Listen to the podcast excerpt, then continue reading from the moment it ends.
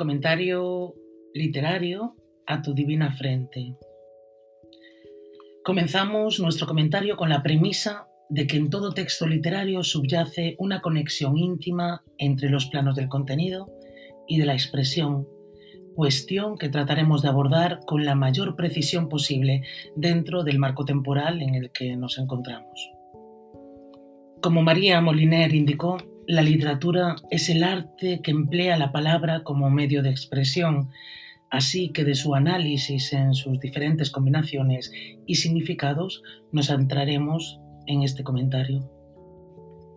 Comenzaremos, pues, analizando, como propone desde el análisis semiológico basado en Bebes Naves hasta el grupo Lieja, nos en los elementos básicos de la expresión y el contenido y clarificando los elementos que afectan a la tricotomía inventio, despositio y elocutio. La delimitación de las influencias, las fuentes y la inclusión en un texto, en un determinado contexto, introduce la consideración de los instrumentos del artista, tal y como propone Leif Leidal. De igual forma, es imprescindible la alusión al concepto de intertextualidad de Julia Kristeva. Ese mosaico de citaciones implícitas o explícitas en un conjunto diacrónico o sincrónico de textos. La composición propuesta ofrece un tratamiento lírico amoroso. Nos encontramos ante un soneto de estilo italianizante que aborda el tema de la ceguera por amor, ya recurrente en otras composiciones de la época barroca y renacentista. El texto así participa del código de la enunciación amorosa y a través de la perspectiva egótica del yo lírico, asumir que va a caer igual que otras figuras, divinidades clásicas, en el amor. Está presente en el texto de forma indirecta la tradición cortés, con el motivo del sufrimiento por amor, de la cuita y la queja de amor.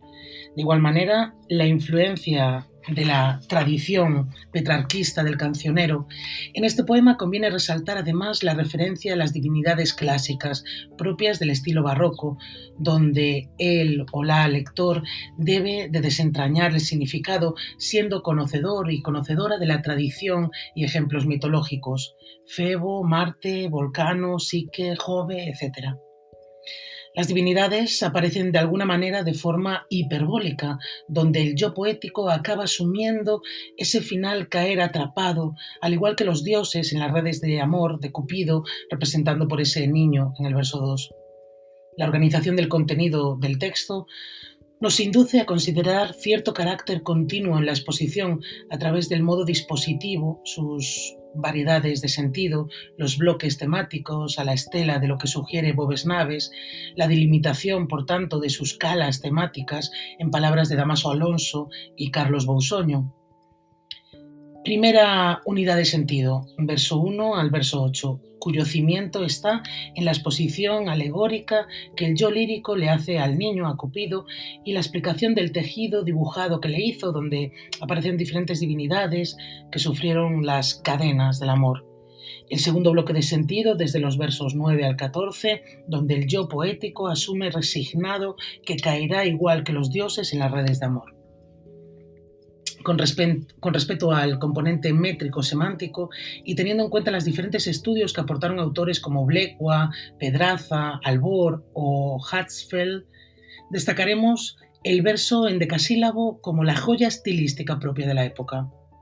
Es necesario la mención de las sinalefas en los versos 1, 2, etc., como marca de ritmo prosódico natural para la obtención del equilibrio métrico. El verso en decasílabo, siempre de arte mayor, la caracterización del axis métrico nos lleva a entender el acento estrófico que ocupa una posición par, décima sílaba, de impronta italiana, muy ligado al dolce stil nuevo y a Petrarca, menos frecuentes en castellano que el trocaico. El tono es grave a través de la intención elocutiva y el empleo del verso largo, la modalidad enunciativa en serie enumerativa. Volviendo al axis métrico, el endecasílabo de enorme importancia lo encontramos encontramos enfáticos en el verso 2, heroico, verso 5, melódico, verso 8, sáficos, verso 1, ejemplos de la riqueza musical del texto. Con respecto a las pausas, nos interesan en cuanto aparecen grupos fónicos porque afectan al ritmo. Encontramos las versales como en el verso 4, explicativas o en el verso 8 que cierran la sentencia. Los encabalgamientos abundan en el fragmento, suaves como el verso 1 y 2 y abruptos en los versos 9 y 10. Ralentizan el ritmo y lo demoran de rima consonante con el esquema ABBA, ABBA, CDE, CDE, con dos cuartetos de rima abrazada y dos tercetos de rima continua, modelo petrarquista, por cierto. Encontramos las diferentes figuras estilísticas, la exclamación del verso 1, oh poderoso niño, y del verso 2, oh poderoso niño, un vocativo, ¿no? Y la onomatopeya que la introduce, oh, en lo que se refiere al componente morfosintáctico, y teniendo en cuenta que desde una perspectiva fónica una composición como el soneto es progresiva en la esfera fónica, se puede aludir a, las particularidades del estilo no progresivo, justificado por elementos gramaticales, nominales o verbales. En cuanto al eje nominal, en lo referido al uso de los sustantivos concretos, cabe resaltar los usos figurativos de términos como luz, prisión, males, los antropónimos de figuras divinas clásicas, Aquí aparece el tópico de la prisión de amor, Febo, Vulcano, Marte, Mercurio, Psique, Jauce. Igual de importante es el uso de los sustantivos abstratos, arte, fiereza, fuerza, belleza, términos clave para entender la interpretación de este poema. En lo que se refiere al eje verbal, se desarrolla un juego entre una visión retrospectiva, tejí, dibujé, de una actualizadora, se ve, sacrifiqué, sacrifique, agraven, por medio del presente y del pretérito indefinido. En el orden sintáctico observamos algunos hipérbatos como los versos 1 y 2, 3 y 4. Destacan las estructuras paratácticas en justaposición y en coordinación. A partir de los usos pronominales y verbales podemos introducir los valores pragmáticos y los mecanismos de designación, tal y como lo concibe López Casanova en su caracterización de la modalización del discurso poético, el macrotexto poético y las unidades de sentido.